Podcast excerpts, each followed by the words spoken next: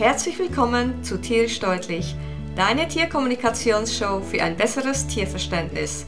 Mein Name ist Paloma Berci, seit 2001 professionelle Tierkommunikatorin und du findest mich auf universellekommunikation.com. Heute habe ich einen ganz speziellen Gast, nämlich Ralf Neumann. Ralf wohnt seit über 20 Jahren in Spanien und ist der Gründer von der Finca Lucendum. Ralf arbeitet mit Tieren und zwar rettet er Tiere. Und heute wollen wir genau über dieses Thema sprechen. Ralf, stell dich doch bitte kurz vor, ähm, wie bist du überhaupt dazu gekommen, das zu machen, was du machst? Ähm, nach unserer Pensionierung bin ich mit meiner Partnerin nach Spanien gegangen und wir haben dann hier das Tierelend gesehen und zu der Zeit war es noch sehr schlimm. Überall liefen die Hunde auf den Straßen rum, an den Müllplätzen lagen die Hunde. Und wir haben uns dann entschlossen, diesen Hunden zu helfen. Mhm. Und haben dann äh, ein großes Grundstück gekauft und unser Haus darauf gebaut und an, mit, ähm, mit der Rettung von Hunden angefangen. Mhm.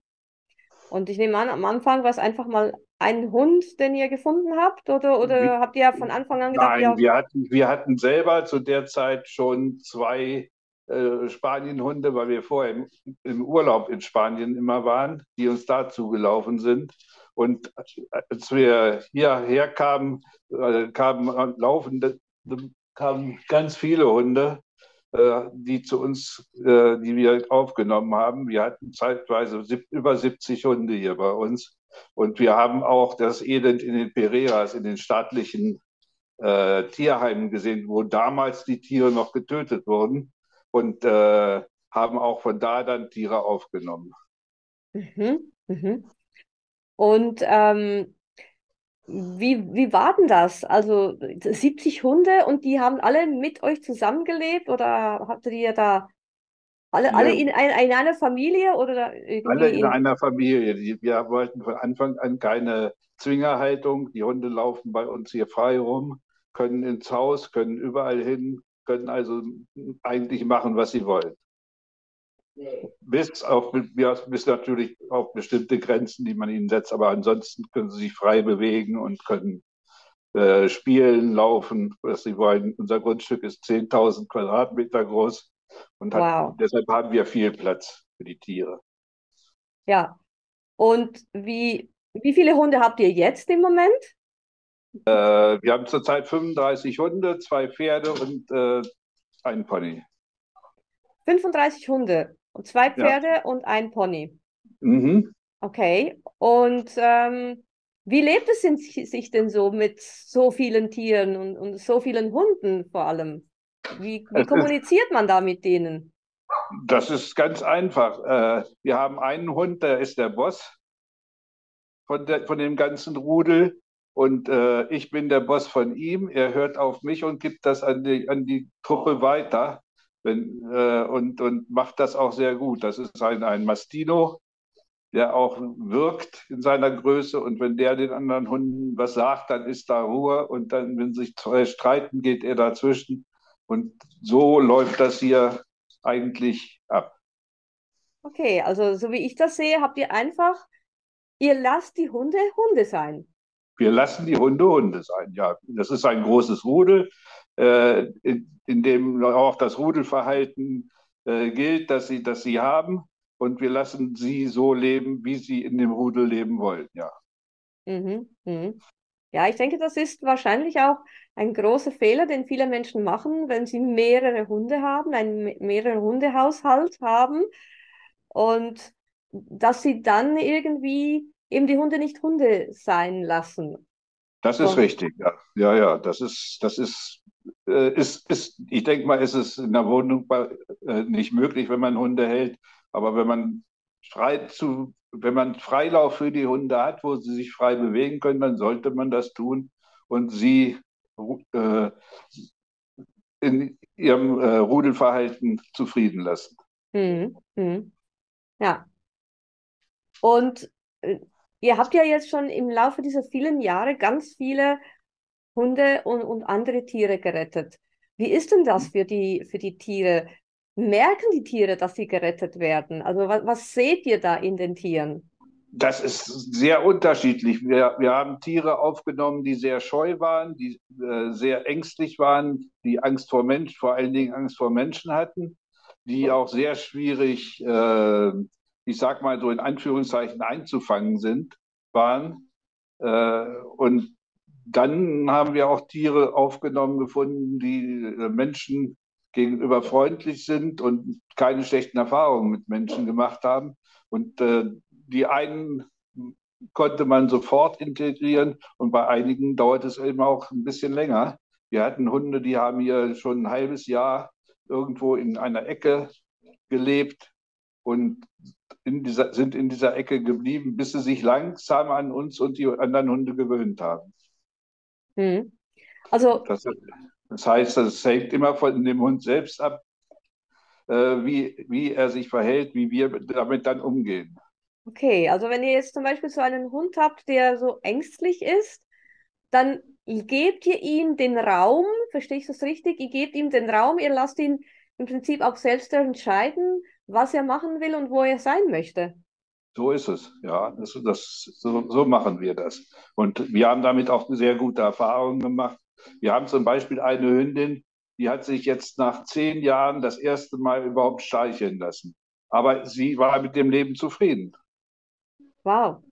Und wie, wie reagieren denn die anderen Tiere, wenn da ein Neuzugang kommt? Äh, die anderen Tiere merken, dass dieser Hund äh, ein schlechtes Leben gehabt hat oder irgendwo aus der Pereira kommt und nehmen diese Hunde eigentlich äh, ohne Probleme auf. Sie, sie haben Probleme mit Hunden, die aus äh, einer Einzelhaltung kommen, irgendwo und länger da waren. Da gibt es Probleme, aber mit Straßenhunden überhaupt nicht. Mhm. Also es ist, man könnte meinen, die wissen, da, was die schon mitgemacht haben, die, die haben irgend so eine Verbindung untereinander. Ja, die haben eine Verbindung, die riechen das, die, die merken das an dem Verhalten und äh, die wissen genau, woher, was für ein Hund das ist und woher er kommt. Mhm. Wahrscheinlich hat es auch mit dem Verhalten des Hundes selbst zu tun. Der Hund selbst verhält sich wahrscheinlich auch anders.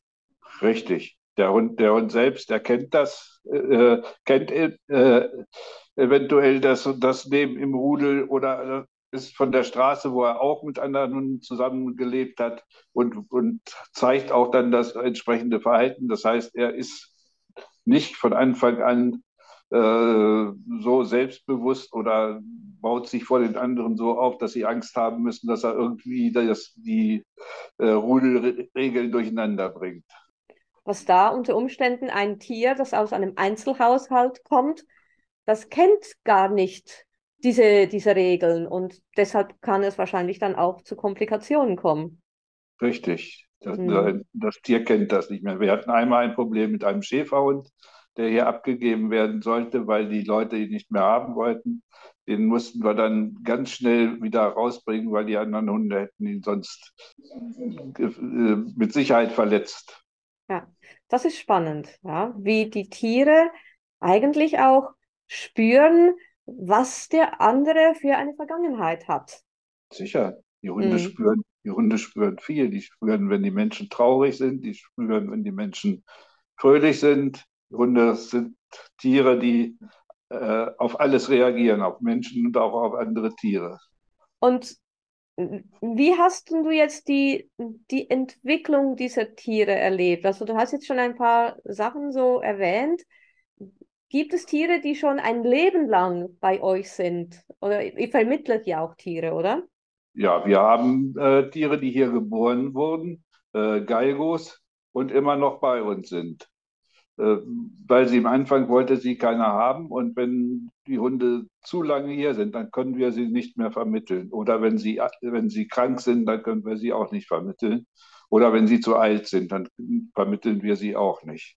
Wir vermitteln also nur Hunde, die kurz hier waren und sich hier noch nicht so eingewöhnt haben und die auch für die Adoptanten einfach sind. Mhm. Und, und wir haben die Erfahrung gemacht, wir haben im Anfang, haben wir selber den Fehler gemacht, dass wir Hunde äh, nach Deutschland geschickt haben zu Menschen, die sie haben wollten, die die Hunde aber nicht kannten. Und da hat es auch Probleme gegeben. Und seitdem machen wir es so, dass die Menschen hierher zu uns kommen müssen, damit der Hund sie hier kennenlernt und sich, wenn der Hund Ja sagt, ist gut. Und wenn der Hund Nein sagt, dann gehen wir ihn auch nicht mit. Mhm. Oh, das ist super.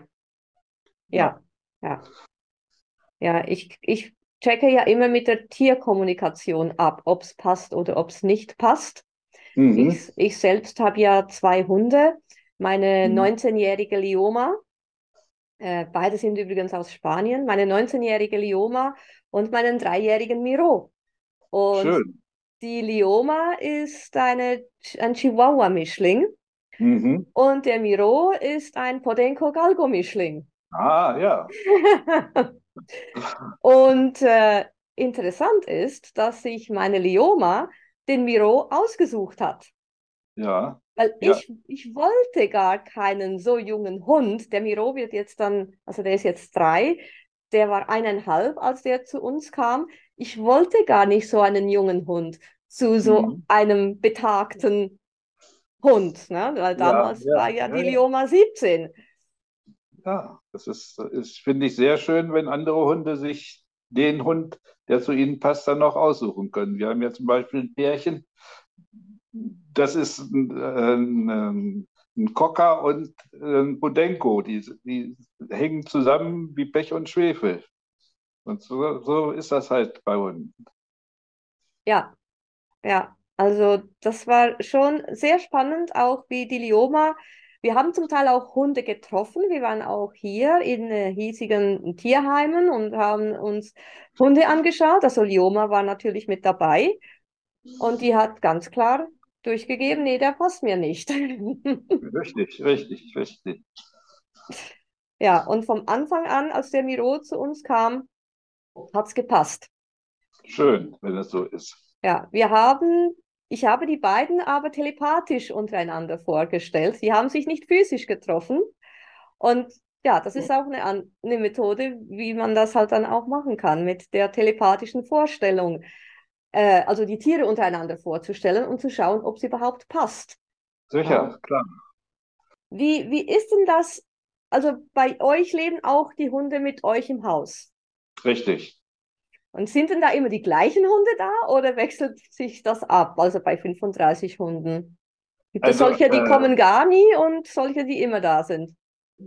Also es, äh, eigentlich sind sie alle zusammen im Haus. Es gibt welche, die wollen, die bleiben lieber draußen, die wollen gar nicht ins Haus. Es kommt auch natürlich auch aufs Wetter an. Jetzt, wo es warm wird, dann bleiben viele draußen aber sie haben alle die Möglichkeit, ins Haus zu kommen. Und wenn sie wollen, können sie. Und wenn sie nicht wollen, dann bleiben sie halt draußen.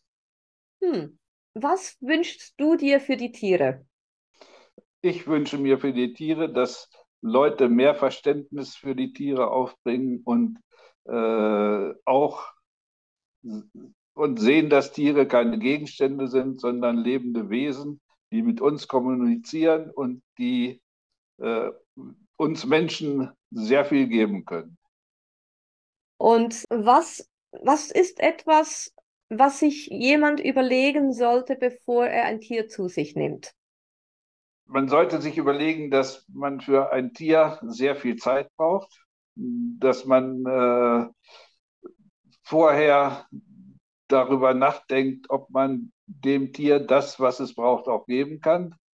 Und man sollte auch daran denken, dass Hunde sehr alt werden und demnach sich einen Hund aussuchen, der zu einem passt. Also ich, ich sag mal so, es ist, ist äh, ich würde keinem 80-jährigen Menschen raten, einen Welpen aufzunehmen. Und, und also der Hund muss zum Menschen passen und der Mensch muss wissen, dass der Hund sehr viel Aufmerksamkeit, Zeit und braucht und natürlich auch Geld kostet. Da, das man, da muss, muss man sich wirklich ganz genau, ganz genau überlegen. Denn es gibt ja auch Tiere, also jetzt wahrscheinlich nicht bei euch, aber vielleicht ist es bei euch auch schon vorgekommen, die dann einfach zurückgegeben werden. Wie, wie geht es denn diesen Tieren? Das ist bei uns noch nie vorgekommen, nein. Ja. Wir, wir haben in der Hinsicht sehr viel Glück gehabt oder wir haben die richtigen Leute für die richtigen Hunde ausgesucht. Das ist, äh, also Gott sei Dank ist noch kein Hund zurückgekommen. Ja, für die Tiere ist es dann natürlich schon auch ziemlich heftig. Sehr Ähm, heftig das, muss das für die Tiere sein. Ja. Drei Dinge, die ein Tier unbedingt braucht von einem Menschen. Was würdest du sagen, sind diese drei Dinge?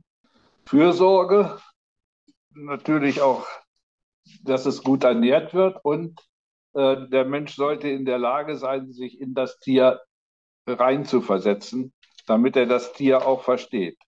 Ja, Das, das denke ich mal, ist das Wichtigste.